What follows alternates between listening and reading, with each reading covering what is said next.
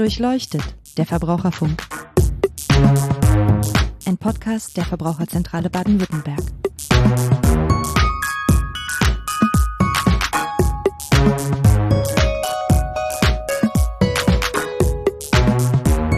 Hallo und herzlich willkommen zu Durchleuchtet, der Verbraucherfunk, dem Podcast der Verbraucherzentrale Baden-Württemberg.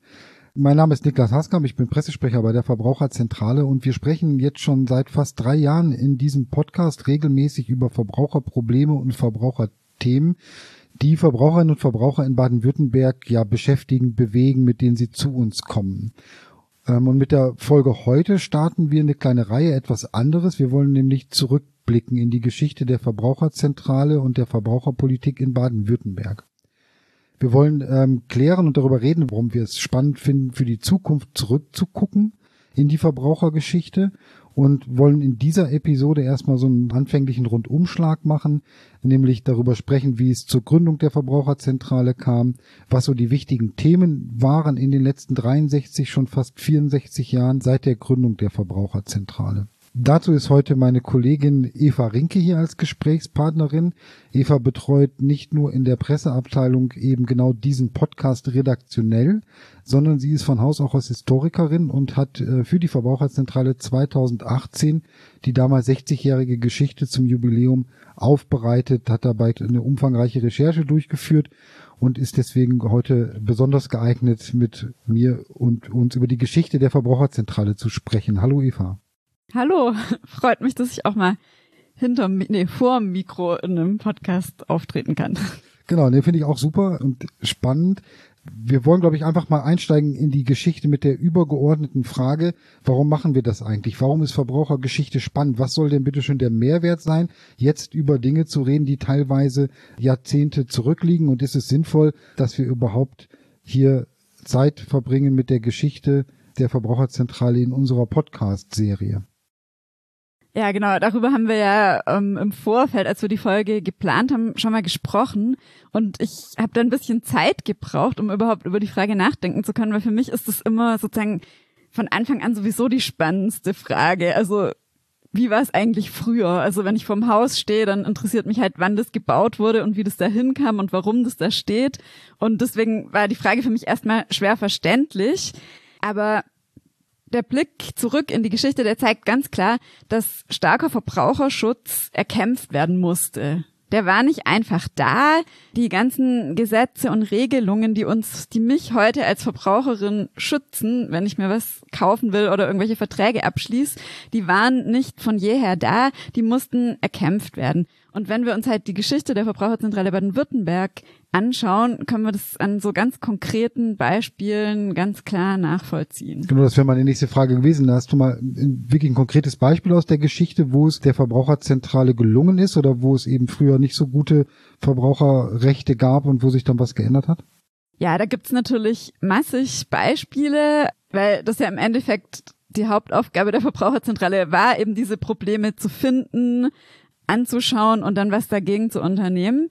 Ein Beispiel, was wir uns auch ähm, fürs Jubiläum genauer angeschaut haben, das war die Auseinandersetzung der Verbraucherzentrale mit den Wohnungsmaklern. Das war 1970, also in dieser, sagen wir mal, wilden Zeit, die auch so ein bisschen noch geprägt war von den Umwälzungen von 68. Damals hat die Verbraucherzentrale ein Thema aufgegriffen, zu dem damals einfach sehr viele Beschwerden eingingen. Und zwar haben sich Leute gemeldet, dass sie auf der Wohnungssuche sich an Makler gewandt haben. Die Makler haben Gebühren kassiert, also haben Rechnungen geschrieben, haben den Leuten aber keine Wohnung vermittelt. Das heißt, die Leute mussten Makler bezahlen, ohne dass sie am Ende tatsächlich eine Wohnung hatten. Das war natürlich ein Aufreger. Und die Verbraucherzentrale hat da mal was Neues gemacht, also damals neue Wege beschritten und hat mal diese ganzen Beschwerden gesammelt und in einem Buch zusammengefasst und herausgegeben. Die konnten damit so viel Aufmerksamkeit erregen und die Öffentlichkeit auch auf ihre Seite bringen, dass sie es tatsächlich geschafft haben, eine Gesetzesänderung zu bewirken. Und seitdem ist es eben rechtswidrig, dass Makler Vorausgebühren kassieren. Die dürfen nur noch Leistungen in Rechnung stellen, die sie auch tatsächlich erbracht haben. Das ist ja dann auch ein super Beispiel dafür, eben der Blick in die Geschichte, ne, der einem zeigt, dass es ja sich auch lohnt, sich stark zu machen für für bestimmte Sachen. Also dass dass solche Errungenschaften einem zeigen und vielleicht auch Mut machen, dass man sich mit Missständen nicht zufrieden geben muss, sondern dass wenn man sich engagiert und was dagegen unternimmt, tatsächlich auch etwas erreichen kann. Ja, ganz genau. Also ich finde, das ist auch sehr inspirierend und wirklich auch eine Motivation für unsere Arbeit jetzt heute. Deswegen ist auch mein Vorschlag, dass wir genau dieses Thema mit den Wohnungsmaklern nochmal in einer eigenen Folge ganz genau anschauen, weil die waren auf der Straße, die haben echt viel gemacht. Es gab sogar eine Bombendrohung in dem Zusammenhang gegen die Verbraucherzentrale und ja, das können wir sehr gerne nochmal gründlich ausbreiten. Das hört sich auf jeden Fall so an, als, als sollten wir uns das nochmal genauer angucken. Finde ich auch, das sollten wir. Und ich komme einfach gleich mal zum nächsten Grund, warum es spannend ist, in die Geschichte zu gucken das sind diese Dauerbrenner-Themen. Also es gibt so ein paar Themen, die sind einfach seit der Gründung der Verbraucherzentrale oder seit den frühen Jahren beschäftigen sich hier die Leute in der Verbraucherzentrale damit und kämpfen dagegen an. Und also das ist wirklich so über die Jahre so ein Katz- und Maus-Spiel zwischen Betrügern auf der einen Seite, der Verbraucherzentrale auf der anderen Seite. Da fallen mir spontan, obwohl ich erst zehn Jahre dabei bin, auch welche ein. Ja, das wäre also Haustürgeschäfte beispielsweise oder auch dieser Dauerbrenner, vielleicht jetzt gerade ein bisschen weniger geworden. Kaffeefahrten ist, glaube ich, auch was. Das wären so Sachen, die mir spontan einfallen, die die Verbraucherzentrale schon lange und immer noch beschäftigen. Ja, ganz genau. Also gerade auch also zu diesen Kaffeefahrten und dieser Art von Verkäufen, da gibt's aus den 60er Jahren noch Videos, wo die Verbraucherzentrale eben bei Ausstellungen versucht hat aufzurütteln und das Thema klarzumachen. Und es ist halt bis heute noch nicht ganz gelungen, das wirklich einzudämmen. Es gibt auch noch so ein paar andere Themen, die ich da total spannend finde. Zum Beispiel das Thema Partnersuche.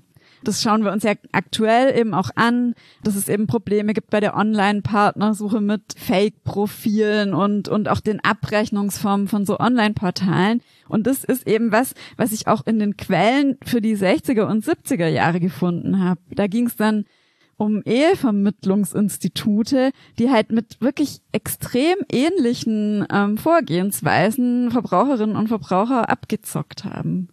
Aber trotzdem hat man ja so ein bisschen das Gefühl, dass auch bleiben wir bei dem Beispiel Partnersuche, ja, früher doch irgendwie alles besser war, ne? Also, dass die Probleme sozusagen jetzt mit der Digitalisierung auch gekommen sind, dass da die Abzocke erleichtert wurde, größer geworden ist ähm, und früher irgendwie doch die Welt noch in Ordnung war. Würdest du das bestätigen oder auch so sehen?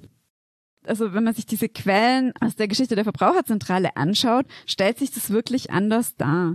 Das sind wirklich ganz, ganz ähnliche Vorgehensweisen, zum Beispiel im Bereich der Partnersuche, wie eben vor allem schwächere Verbraucherinnen und Verbraucher abgezockt wurden und reingedrängt wurden in ungewollte Abos und so weiter. Also es ist wirklich fast das Gleiche. Das, was sich ändert, sind halt die Medien. Also wo das stattfindet, wie das stattfindet. Die Verbraucherzentrale versucht ein Schlupfloch zu stopfen und die Betrüger finden dann halt ein neues. Und das muss dann eben erstmal wieder auf juristischem Wege und so weiter gestopft werden. Also wir hatten vorhin ja gesagt, dass es, ähm, dass die Errungenschaften auch Mut machen können, aber wenn ich mir das so anhöre, dann könnte man doch eher eine ja eine deprimierende Schlussfolgerung daraus ziehen, dass man sagt, am Ende ist doch alles für die Katz. Ja, die Leute kommen mit ganz anderen oder neuen Maschen um die Ecke und es ist ja ein Katz- und Maus-Spiel oder ein ständiges Hin- und Herrennen. Ist das nicht doch irgendwie was Deprimierendes an der Geschichte dann? Kann man natürlich so sehen, aber ich würde es jetzt eher als Ansporn nehmen.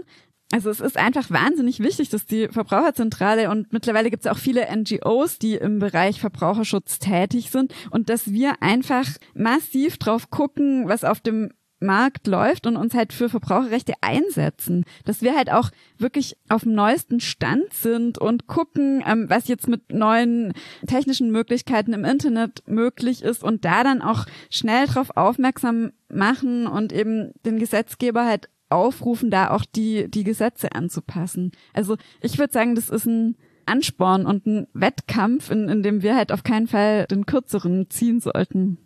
Also nehmen wir uns das Thema mit der Partnersuche auf jeden Fall auch noch für so eine Blick zurück Folge vor, weil das fände ich ganz spannend, weil es eben aktuell auch bei uns noch Thema ist. Ne? Dann hätte man sozusagen beide Perspektiven nochmal. Okay, also wir hatten die Errungenschaften und die Ermutigung, gleichzeitig so ein bisschen auch die Erfahrungen, auf die man gucken kann. Hast du noch andere Gründe, warum sich der Blick zurück, der Blick in die Geschichte doch durchaus lohnt? Ja, also es gibt noch so einen Punkt, den ich wirklich extrem spannend finde, was sich teilweise in den Quellen halt auch zeigt, ist diese Auseinandersetzung zwischen Verbraucherschutz und Wirtschaftsverbänden. Also zwischen Wirtschaftslobbyisten auf der einen Seite und den Verbraucherschützern, die halt die Lobbyarbeit für die Verbraucherinnen und Verbraucher machen. Und ähm, da kann man jetzt halt im Blick in Archive des Wirtschaftsministeriums auch Sachen sehen und Briefe sehen, die von Wirtschaftsverbänden kommen gegen die Verbraucherzentrale. Und das ist natürlich spannend, sich das in der Geschichte anzuschauen, weil dieser Gegenwind ähm, von Seite der Wirtschaft gibt's ja auch heute. Das ist äh, für mich als Nicht-Historiker total spannend. Also da gibt es ein Archiv, da kann man hingehen und kann dann Briefe finden, die Verbände ans Wirtschaftsministerium geschrieben haben. Da hast du was gefunden mit Bezug Verbraucherzentrale zum Beispiel. Was gab's da? Als ich zur 60-jährigen Geschichte recherchiert habe, habe ich mir die Ordner zur Verbraucherzentrale, die mittlerweile im Landesarchiv liegen, aus dem Wirtschaftsministerium angeschaut, bisschen durchgeschaut und bin da zum Beispiel auf Schreiben gestoßen vom Landesinnungsverband des Kraftfahrzeughandwerks. Die haben sich ja 1970, 1971 mehrmals ans Wirtschaftsministerium von Baden-Württemberg gewandt, weil die Verbraucherzentrale auch ein Schwarzbuch über Kfz-Werkstätten herausgegeben hatte. Und die haben eben massive Kritik daran geübt, dass die VZ jetzt hier die Kfz-Werkstätten kritisiert und haben eben ja, das Wirtschaftsministerium darauf angesprochen, warum denn so eine Arbeit durch öffentliche Mittel gefördert werden muss. Das ist super spannend. Das, das Stichwort Schwarzbücher ist jetzt schon ein paar Mal gefallen. Die lagen auch schon bei mir auf dem Tisch. Zum Teil sind die schwarz, zum Teil sind das aber auch nur lose Blattsammlungen. Wir haben da ein paar Ordner von. Ähm, auch kürzlich erst noch ein paar äh, wiedergefunden. Das ist so eine ganz wichtige Phase, glaube ich, in der Geschichte der Verbraucherzentrale aus den 70er Jahren. Ich glaube, da waren Schwarzbücher generell en vogue und ähm, auch die Verbraucherzentrale hatte die dann. Ich glaube, darauf sollten wir nochmal gesondert zu sprechen kommen. Aber um den Anschluss nicht ganz zu verlieren, jetzt nochmal kurz den Bogen zurück. Wann und warum wurde denn eigentlich die Verbraucherzentrale überhaupt gegründet? Ja, genau. Also die Verbraucherzentrale Baden-Württemberg ähm, wurde 1958 gegründet und die ist hervorgegangen aus der Arbeit von sogenannten Verbrauchergemeinschaften. Das waren Vereine, Verbände, die sich auf regionaler Ebene gegründet hatten in den 50er Jahren und wo vor allem Hausfrauen organisiert waren. Es gab dann eben 1958 mit Unterstützung durch die Politik, also mit einer kleinen Sockelfinanzierung ähm, durch die Landesregierung von Baden-Württemberg die Gründung der Verbraucherzentrale. Da haben sich einfach diese regionalen Verbrauchergemeinschaften und dann eine ganze Reihe weiterer gemeinnütziger Verbände und Organisationen zusammengeschlossen. Ähm, Unterstützung durch die Politik heißt, es gab da auch schon eine Finanzierung oder wie haben die sich dann getragen oder organisiert, diese Verbrauchergemeinschaften und dann eben ab 58 die Verbraucherzentrale? Also es gab eine Finanzierung, allerdings wirklich eine sehr bescheidene. Also das erste Budget, das waren 50.000 D-Mark. Davon konnte eben eine Geschäftsführerin bezahlt werden und eine Schreibkraft. Alle anderen Mitarbeiterinnen der Verbraucherzentrale waren ehrenamtlich tätig und ich sag Mitarbeiterinnen, weil das auch wirklich ausschließlich Mitarbeiterinnen waren. Also damals gab es in der Verbraucherzentrale noch keine Männer. Im Zentrum standen wirklich die Hausfrauen und auch die Probleme der Hausfrauen. Einkaufen im Krämerladen und, und da das Essen für die Familie einkaufen. Wenn man so in, in diese Schreiben, die es eben aus der Zeit noch gibt, aus dem Wirtschaftsministerium, ähm, die ersten Schreiben, die die Verbraucherzentrale bekommen hat und, und gerade die Korrespondenz dieser Hausfrauen mit den Wirtschaftspolitikern, da entsteht immer so ein Eindruck, dass man wollte natürlich ähm, Verbraucher stärken in der sozialen Marktwirtschaft, das war ja so eine Idee, aber das wurde häufig so ein bisschen auch wie ein Feigenblatt behandelt. Also das stand definitiv nicht ganz oben auf der Prioritätenliste im Wirtschaftsministerium. Der Etat war extrem klein und auch so der Ton, in dem das Ganze gehalten ist. Ja, der ist teilweise nicht besonders respektvoll und, und ernstzunehmend. Und was halt spannend ist, wenn man dann zurückguckt, ist, dass unter den Gründungsmitgliedern, es waren Frauen, natürlich auch Hausfrauen, aber es waren eben auch ähm, zwei Volkswirtinnen darunter, also die Dr. Ilse Krall und die Elisabeth Kamm, die ähm, sich eben sehr gut mit, mit Wirtschaft auskannten, die auch politisch ähm, gut vernetzt waren und die wesentlich mehr Hartnäckigkeit und Einflussmöglichkeiten hatten, als das offenbar so geplant gewesen war. Das habe ich nämlich tatsächlich auch von dem, was du fürs Jubiläum aufbereitet hast, auch noch so in Erinnerung, ne? dass also die, die Stärkung der Rolle der Verbraucherinnen und Verbraucher in der sozialen Marktwirtschaft, ja okay, schön und gut, da, da macht man Informationen vielleicht über Preise oder über neue Haushaltsgeräte, aber ich glaube, die Damen damals haben durchaus mehr bewegt. Genau, also das war natürlich schon das Zentrum der Arbeit, also Informationen über, über Preise und es waren durchaus auch Kochrezepte dabei, so in, in den ersten Jahren. Was aber von Anfang an einfach der Grundgedanke war, dieses Ungleichgewicht zwischen dem Verbraucher und den Unternehmen zu verändern. Und in dem Fall war der Verbraucher eben meistens die Hausfrau, die im Laden eingekauft hat. Und je mehr Informationen die hatte, zum Beispiel Preisvergleiche, wie viel kostet der Kohl eigentlich gerade in Baden-Württemberg, desto besser war ihre Position gegenüber den Händlerinnen und Händlern.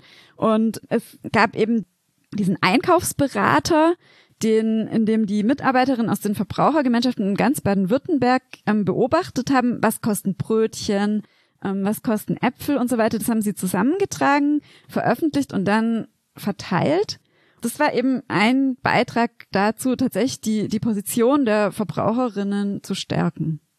Das waren sozusagen die ersten Publikationen, die dann ähm, unter das Volk oder unter die Hausfrauen gebracht wurden mit diesen Preisinformationen. Wie ging es dann noch so weiter mit der Öffentlichkeitsarbeit, sage ich mal, der Verbraucherzentrale? Die waren damals wirklich, also die hatten sozusagen Traumreichweiten.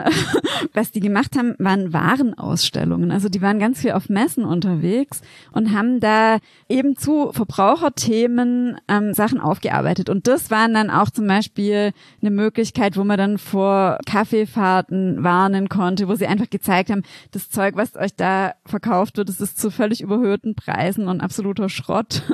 Und ähm, es gab eben eine Warenausstellung, die wirklich sehr, sehr ähm, erfolgreich und wirklich in ganz Baden-Württemberg in fast allen Städten gezeigt wurde. Das war dieses, wer es weiß, kauft besser ein. Und das fasst eigentlich auch diesen Grundgedanken der Arbeit in der Zeit zusammen. Okay, super. Das waren so die ja, Ende 50er, 60er Jahre und die 70er Jahre, wir hatten die Schwarzbücher schon erwähnt, markieren so ein bisschen ja eine Neuorientierung oder eine Neuaufstellung der Verbraucherzentrale, oder?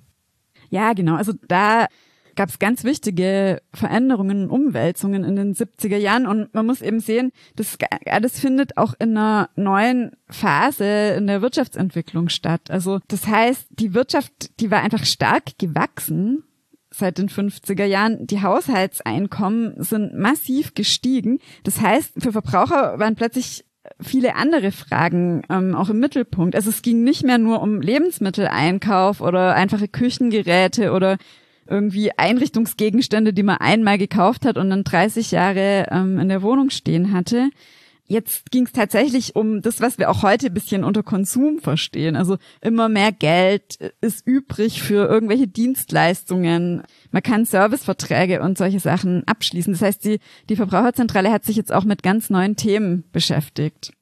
Was sich auch geändert hat, war das Budget ist gewachsen. Es gab jetzt mittlerweile auch mehr bezahlte Mitarbeiter. Es gab jetzt mittlerweile auch Kollegen in der Verbraucherzentrale. Also Männer kamen auch langsam rein. Und es gab tatsächlich so eine Änderung auch des Tons. Also davor diese ganz neutrale Information und jetzt wurde es plötzlich konfrontativ, offensiv. Und mit den Schwarzbüchern hat eben der Siegfried Blut, der damals dann die Presseabteilung übernommen hat, ja, so einen ganz neuen Ton angeschlagen und, und ist eben so sehr offensiv für Verbraucherrechte eingetreten in der Öffentlichkeit. Genau, und aus der Zeit rühren dann eben nicht nur die Schwarzbücher, sondern das haben wir auch beim Jubiläum gesehen, ein paar ja auch Fernsehbeiträge, also das wurde dann tatsächlich auch medial nochmal mehr aufgegriffen, was die Verbraucherzentrale gemacht oder auch angeprangert hat.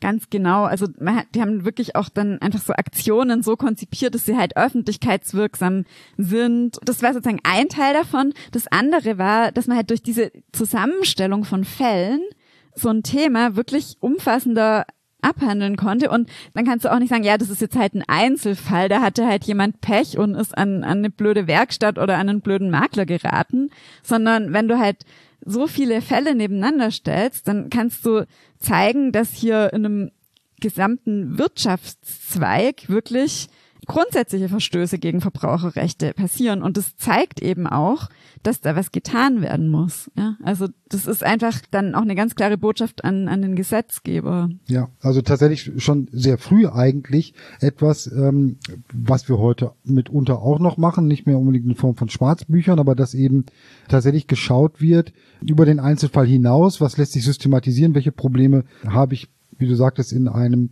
Marktsegment. Du hast die ganze Zeit die Schwarzbücher erwähnt und du hast auch ein paar mitgebracht. Genau, also ich habe, so ist überhaupt auch die Idee ja für diese Folge entstanden. Wir haben aus unserer Beratungsstelle in Karlsruhe, die haben, glaube ich, mal ausgemistet und haben noch so einen alten Ordner gefunden, in dem die Schwarzbücher abgelegt sind. Das zeigt gleich, das sind nämlich eigentlich gar keine Bücher, sondern das sind eher so Heftchen, gell? also so ähm, siehst hier also die, mhm. die neueren Schwarzbücher, die dann so in späten 70ern gedruckt wurden, das sind wirklich nur noch so A5 Broschüren. Ja, darf ich mal den Titel vorlesen, finde ich ganz ja. spannend. Der Käuferstreit, die letzte Waffe der Verbraucher. Uh, Schwarzbuch über Geld- und Kreditinstitute. Ähm, ich, von 1975 sind wir jetzt. Ne? Ich blätter nochmal zwei, drei weiter. Da haben wir das nochmal. Gut, okay, wir haben ein paar Kopien da behalten. Anscheinend ein Schwarzbuch über Versandhandel. Ich denke, da sehe da einige Themen, die anschlussfähig sind. Absolut, also das sind eine Menge Themen halt dabei, die wir, die wir auch heute noch behandeln. Also hier gibt's irgendwie Fertighausbau, dann eben das mit den ähm, Kraftfahrzeugwerkstätten. Das ist wirklich hier nur so eine lose Blattsammlung, die aber so eingeschlagen hat, dass sie ähm, diese ja, Kraftfahrzeugsinnung ähm, ja wahnsinnig wütend gemacht hat. Ja, ich habe jetzt nicht reingeguckt, aber nur wenn ich mal schaue, lose Blatt, es sind immerhin 30 Seiten ähm, mit Schreibmaschine gut befüllt. Also da gab es schon was zu berichten über die Branche anscheinend. Ja, und, ähm, und so haben die das eben zu einer ganzen Reihe von Themen, unter anderem auch über die Ehevermittlungsinstitute gemacht und zusammengefasst. Okay, super. Also ich glaube, ich finde spannend, ähm, da schauen wir auf jeden Fall noch mal rein, auch konkret ähm, in, in so ein paar Schwarzbücher und vielleicht auch die, die Anschlussmöglichkeiten zu heute. Aber wenn es war doch in dieser Phase auch so, dass die Verbraucherzentrale auch dann angefangen hat, neben dieser wirksamen Öffentlichkeitsarbeit und dem Anprangern dann auch die Möglichkeit hatte, juristisch gegen Unternehmen vorzugehen mit Abmahnungen und Klagen. Das machen wir heute auch noch, aber das, der Anfang fällt auch in diese Zeit. Genau, und das ist nämlich auch eine sehr interessante Geschichte. Also die Klageerlaubnis ähm, im Rahmen der Verbandsklage, die wurde im Gesetz gegen den unlauteren Wettbewerb schon 1965 festgeschrieben. Und ähm, die wurden erstmal sozusagen zentral wahrgenommen und die Verbraucherzentrale Baden-Württemberg war dann die erste, die eigentlich durch einen Zufall dazu gekommen ist, diese Klageerlaubnis selbst wahrzunehmen und ist da so begeistert und erfolgreich ähm, eingestiegen, dass es bis heute so ist, dass, dass Baden-Württemberg die Verbraucherzentrale ist, die am meisten in der Rechtsdurchsetzung engagiert ist. Okay, das äh, glaube ich bietet auch schon Stoff genug noch für eine Extra-Folge. Also das Thema Rechtsdurchsetzung. Wir hatten ja neulich auch schon mal einen Fall aus unserer Rechtsdurchsetzung besprochen. Ähm, aber vielleicht gucken wir auch noch mal, wie sich das so entwickelt hat. Blick zurück würde sich hier vermutlich auch lohnen. Ja, also, also ich finde das wirklich extrem spannend und wir haben damals fürs Jubiläum einen Fall auch ein bisschen genauer aufgearbeitet, also den Wertstellungsprozess. Da hat die Verbraucherzentrale Baden-Württemberg dann Ende der 80er also da hatte sie schon viel Erfahrung. Ähm, man, man hatte eben die Klageerlaubnis intensiv genutzt und war es dann so, dass es einen wirklich großen Prozess gab. Und zwar wollte die Verbraucherzentrale den Fall bis vor den Bundesgerichtshof bringen.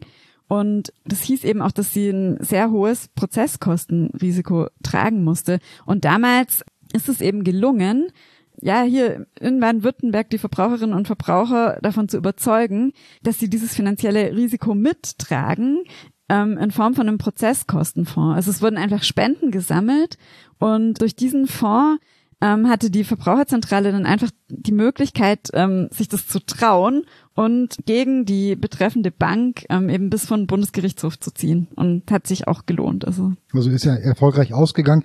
Ähm, da gab es auch das Bild in der Verbraucherzeitung auch mit dem Aufruf, wo dann so David gegen Goliath dargestellt war. Ne? Das war so ähm, die Werbung für diesen Prozesskostenfonds. Ja, genau, weil das ist ja immer ein Grundproblem, wenn wir sozusagen für Verbraucherrechte kämpfen, dass sozusagen die einzelne Verbraucherin, der einzelne Verbraucher ist ja eigentlich immer ein David, der dann mittlerweile eben internationalen Konzernen gegenüber steht, die einfach ja, was zum Beispiel die Geldmittel angeht, aus dem äh, Vollen ja, schöpfen aus dem können. Mhm. Vollen schöpfen können. Und wenn man zum Beispiel als ähm, einzelne Person dann einen Prozess führen will, ist das ja eben schon schon rein au- aus, aus ähm, Geldgründen häufig schwierig.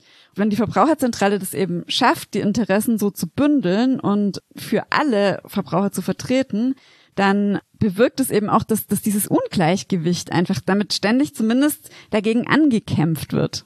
Es wird nicht behoben, aber man kämpft eben dagegen an. Ja, ähm, auch eine gute Motivation, also durch den Blick zurück hier nochmal, ne, dann auch zu gucken, was hat man erreicht, was konnte man erreichen und was möchte man noch erreichen. Was waren denn dann deiner Meinung nach so im Anschluss die weiteren wichtigen oder die nächsten wichtigen Veränderungen oder Punkte in der Geschichte der Verbraucherzentrale? Ja, also es gab dann so in den 90er Jahren ja auch wieder wirtschaftlich ähm, große Veränderungen. Die Märkte sind einfach gewachsen. Also es war der Beginn der Globalisierung. Der Wohlstand, also die Haushaltseinkommen sind weiter stark angestiegen in Deutschland und es gab einfach immer größere Märkte für Konsumgüter, also sowas wie Unterhaltungselektronik, ja, das, das, was für uns heute nicht wegzudenken ist. Dann gab es verschiedene Dienstleistungen auch im Bereich Telekommunikation, Internet. Das war auch ähm, durch die Liberalisierung der Märkte, also Telekommunikation oder auch ähm, Strommarkt. Und das hat einfach bewirkt, dass die Verbraucherzentrale sich eigentlich nochmal stark verändern musste und auch nochmal neu erfinden musste, weil ja eigentlich eine, eine starke Professionalisierung und Spezialisierung notwendig war. Wenn man sich einfach anschaut, wie viele neue Baustellen für Verbraucher halt seitdem dazugekommen sind und wie viele neue Schlupflöcher da entstehen, einfach auch durch neue Technik. Es ist einfach nötig, dass jetzt unsere Mitarbeiterinnen und Mitarbeiter hier wirklich spezialisiert sind. Also die können nicht mehr alles abdecken, so wie das in den 60er Jahren und 70er Jahren der Fall war, dass oder auch noch in den 80er Jahren, dass eine Person einfach zu allem beraten hat, sondern die, die müssen sich auf verschiedene Bereiche spezialisieren, so dass wir jetzt mittlerweile fünf verschiedene Fachabteilungen haben und alle Mitarbeiterinnen und Mitarbeiter werden halt ständig geschult und fortgebildet, um einfach auf dem neuesten Stand zu bleiben in ihrem Fach. Das heißt, die, die Verbraucherzentrale hat sich so ein bisschen angepasst, ist aber dadurch natürlich auch gewachsen, personell und demnach auch finanziell, also gab es mehr Geld. Genau, also es gab wesentlich mehr Geld. Das ist ja ganz klar, wenn man sich einfach überlegt, dass es halt viele bezahlte Mitarbeiterinnen und Mitarbeiter gibt, braucht man natürlich einen ganz anderen Etat. Also da kommt man mit 50.000 D-Mark nicht mehr weit. Und der Etat ist tatsächlich gewachsen. Es gab zusätzlich zu den Fördermitteln vom Land auch Fördermittel vom Bund, die dann allerdings aber auch wieder zurückgefahren wurden. Und Ende der 90er stand die ähm, Verbraucherzentrale Baden-Württemberg ähm, vor dem ganz großen Problem, dass das Land Baden-Württemberg eben massive Kürzungen des Etats angekündigt hat. Und zwar Kürzungen um 37 Prozent. Wenn das so durchgeführt worden wäre, wäre das einfach das Ende der Arbeit der Verbraucherzentrale gewesen. Ja, es war, glaube ich, auch kurz vorm Aus, ne? aber es hat eine Wende gegeben. Was haben die damaligen Vorständinnen oder Geschäftsführer und Geschäftsführerinnen gemacht? Damals Vorstand war die Bärbel Maushardt, der ehrenamtliche Vorstand sehr engagiert und die Geschäftsführung ähm, waren damals Ulrich Engford und Monika Ketterer und die haben einfach ein Konzept erarbeitet, sozusagen ein Alternativkonzept zu den Kürzungen. Sie haben da Einsparungen vorgeschlagen, aber halt geringeren Ausmaßes und über einen längeren Zeitraum verteilt, dass es nicht zu so einem plötzlichen Bruch kommt. Und sie hatten eben auch eine neue Idee. Also wie gesagt, die Verbraucherzentrale musste sich immer wieder neu erfinden und da war halt die neue Idee Eigenmittel. Sie kamen eben auf die Idee, dass ähm, indem man die Beratung eben nicht mehr kostenfrei anbietet, wie das bis in die 90er Jahre eben der Fall gewesen war, sondern indem man eine kostenpflichtige Telefonberatung einführt, dass die Verbraucherzentrale damit sich teilweise selber tragen kann und auf die Art ihre Arbeit eben weiterführen. Okay, das waren die 90er, ähm, auch eine spannende Zeit in den letzten 20 Jahren, also seit der Jahrtausendwende. Was hat sich da noch so Wichtiges getan? Ja, ich habe ja gerade schon gesagt, heute stehen wir ja ganz anderen Unternehmen gegenüber, also internationalen Konzernen, mit denen wir eben im digitalen Bereich ganz viel zu tun haben, digitale Dienstleistungen, die es einfach vor der Jahrtausendwende noch gar nicht geben konnte, sind mittlerweile in unserem Alltag spielen die eine unheimlich wichtige Rolle.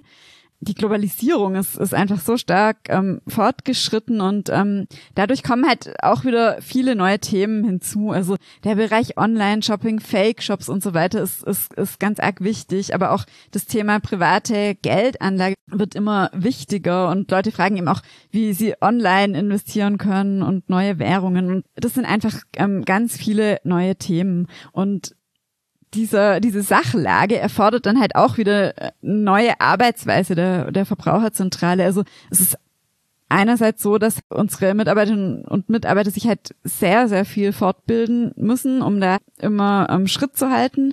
Es ist auch so, dass viel Verbraucherrecht jetzt auf europäischer Ebene verhandelt wird und deswegen sind eben die Zusammenschlüsse wichtig von Verbraucherschutzorganisationen europaweit und wir haben eben auch unseren Verbraucherzentrale Bundesverband, der auf der Bundesebene eine starke Stimme nochmal ähm, für Verbraucherrechte erhebt. Was jetzt in den letzten Jahren wirklich noch als tolles neues Mittel dazugekommen ist, ist die Musterfeststellungsklage. Also das ist eine neue Klagebefugnis, ähm, die wir erhalten haben und und da kann man jetzt einfach nochmal für sehr viele Verbraucherinnen und Verbraucher gemeinsam gebündelt Verbraucherrechte gegenüber großen Unternehmen einfordern beenden wir hier vielleicht den, den Durchgang durch die Geschichte. Es ist sehr, sehr viel passiert in den über 60 Jahren Geschichte der Verbraucherzentrale. Und wir hatten ja schon angekündigt, dass wir das ja noch einmal aufgreifen oder noch vielleicht mehrmals aufgreifen möchten. Bis ähm, hierhin vielen Dank, Eva, für den super Einblick. Ja, gerne. Es macht mir wie man hoffentlich gemerkt hat, wirklich Spaß, über das Thema zu reden. Und ich hoffe, dass mehrere Leute beim Zuhören verstanden haben oder das jetzt auch so sehen, dass das tatsächlich spannend ist, in diese Verbrauchergeschichte zurückzuschauen. Also mich hast du auf jeden Fall überzeugt, aber schon damals beim Jubiläum, dass das wirklich super spannend und auch tatsächlich wichtig für das Verständnis der Organisation letztendlich ist, da mal hinzuschauen. Wir haben alle Informationen zu dieser Folge, wie immer, auf unserer Internetseite unter www.vz-bw.de slash podcast zusammengefasst. Da gibt's dann auch einen Link zu der immer noch existierenden Jubiläumsseite, wo man das zur Geschichte so ein bisschen nachlesen kann. Bei Fragen, Anregungen oder vielleicht auch Hinweisen noch, vielleicht kennen Sie ja noch was, was uns entgangen ist bisher zur Geschichte der Verbraucherzentrale, da melden Sie sich unbedingt gerne per E-Mail an online.vz-bw.de. Habe ich schon ausreichend Danke gesagt vorhin und so und Tschüss oder? Ja, ähm, doch, auf jeden Fall, ja. Müssen wir jetzt nicht nochmal? Okay. Aber kannst auch gerne nochmal machen. Okay, Eva, vielen Dank auf jeden Fall nochmal, dass du dir die Zeit genommen hast. Und ähm, ja, wenn es Ihnen gefallen hat, hören Sie wieder rein, abonnieren Sie uns, bewerten Sie uns ähm, oder schreiben Sie uns. Ähm, ja, dann bis zum nächsten Mal. Tschüss.